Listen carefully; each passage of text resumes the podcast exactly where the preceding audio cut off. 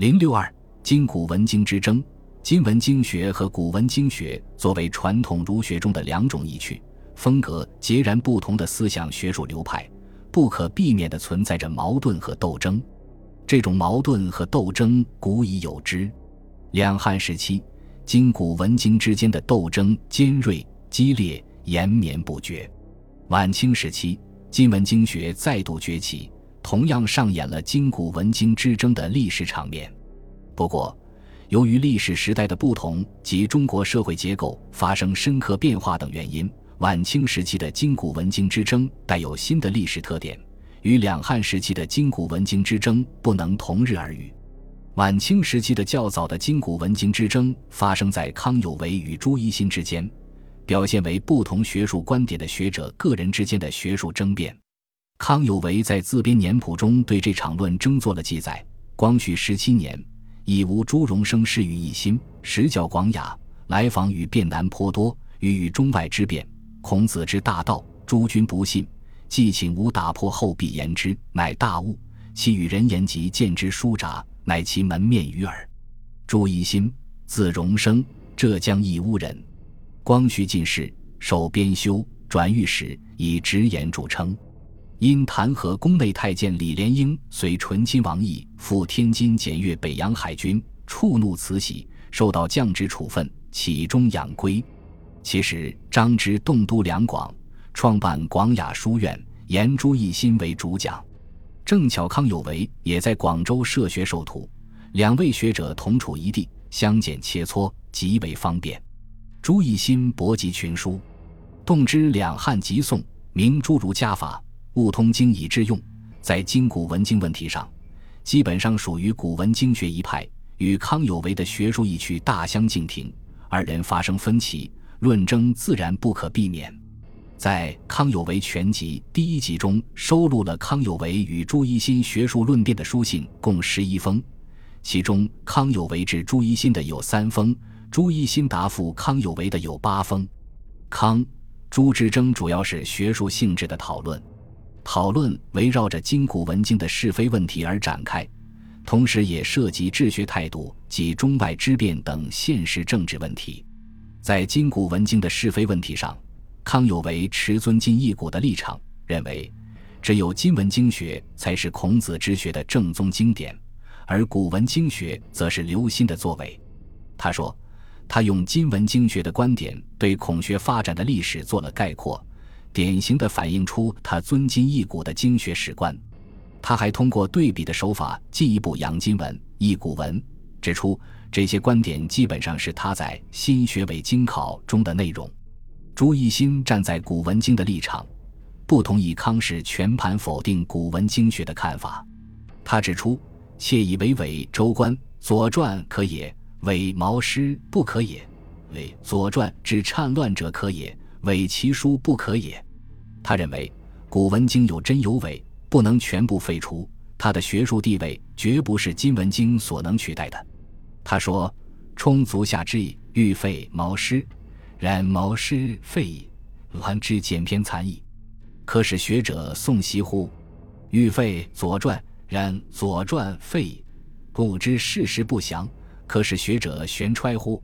如何对待今古文经的争论？”朱一新主张用宋儒的义理去折中之。他说，两人还讨论了治学原则及中外之变等问题。康有为主张治学应该标新立异，讲求变化，以适应当前的变局；朱一新则以追求平淡为治学的根本目的，固守圣经贤传的遗训。他说：“夫学术在平淡，不在新奇。宋儒之所以不可及者，以其平淡也。”世之才是，莫不喜新奇而厌平淡，导致者复不以平淡而以新奇。学术一差，杀人如草。古来之日少而乱日多，率由于此。这些主张反映了他在思想上、政治上的保守性。两人的观点尽管差异甚大，但论辩却是在平和的气氛中进行。康朱最后一次论辩是在一八九四年七月间进行的。数日后，朱一新病逝，康有为曾作挽联和祭文悼念自己这位学术上的正友。其联云：“可见，在戊戌维新运动以前，今古文经学的对立与论争尚属于学术论争性质，还未演化成政治斗争。中日甲午战争以后，新兴资产阶级登上政治斗争的舞台，掀起维新变法运动。康有为等维新派出于政治上的需要，用近代思想观点阐述今文，改肃孔子，对封建专制制度急旧的意识形态进行批判，也给今古文经之争带上政治斗争的性质。从此时至二十世纪初，今古文经之争便与社会政治斗争密切联系起来，成为政治思想领域内斗争的一个组成部分。这种今古文经之争主要表现在两个不同的范围内：一是戊戌维新运动期间的今古文经之争，论争主要发生在维新派和守旧派之间；一是辛亥革命期间的今古文经之争，表现为保皇派和革命派之争的思想学术纷争。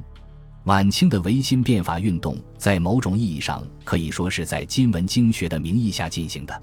维新派把今文经学视为推行变法的思想理论基础，强调发明经学的重要现实意义。康有为的弟子欧举甲说：“中国之坏，自人心始；人心之无，自学术始；学术之谬，自六经不明始。六经不明，未有变法之方也。六经明则学术正，学术正则民智开，民智已开，人心自奋，热力大作，士气日昌，爱力相迸。”国耻群力，以此凌立九州可也，况变法乎？故谓今日欲救中国，一大明孔子六经之义于天下。他强调的学术，即是被康有为改造过的今文经学。在维新变法期间，康有为师徒对此不遗余力的大加宣传。康有为在一八九五年春的朝考卷上公开写道：“孔子改制，损益三代之法，立三政之义。”明三统之道以待后王，犹虑三不足以穷万变，恐后王之泥之也。在公车上书、上海强学会章程以及保国会章程里，他都强调尊金文、崇孔子，把孔学称为孔教，用广大孔子之教为主。非但康有为如此，康门弟子亦追随乃师，鼓吹金文经学。梁启超在《时务报》所撰文中。说孔子之作《春秋》，治天下也，非治一国也；治万世也，非治一时也。故首章三世之意。他们把湖南实物学堂当成鼓吹变法改制的思想阵地，明确规定：今设学之意，以宗法孔子为主义，要学生考求西学及今文经学的微言大义，以其他日诸生学成，上当共使宏愿。传孔子太平大同之教于万国，康有为等人宣传今文经学，鼓吹孔子改制，带有离经叛道的意味。这被封建守旧派敏感地察觉出来，遭到他们强烈的诋毁。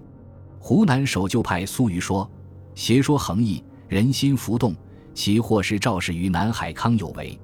康有为人不足道，其学则足以获世，招纳门徒，前乡山右。”其言以康之新学为经考，孔子改制考为主，而平等民权。孔子近年诸谬说辅之，为六级灭圣经也；拓改制乱成宪也；倡平等堕纲常也；申民权无君上也。孔子近年与人不知本朝也。性恶文人抵宋学，依恶文人抵汉学的张之洞，在维新运动期间出版了《劝学篇》。在鼓吹中体西用的同时，也对当时流行的今文经学猛烈抨击。他说：“汉兴之初，取学阿氏以计力学，唉，平之际，造臣以为以媚俱奸，于是非常可怪之论亦多。如文王受命，孔子称王之类，此非七十子之说，乃秦汉经生之说也。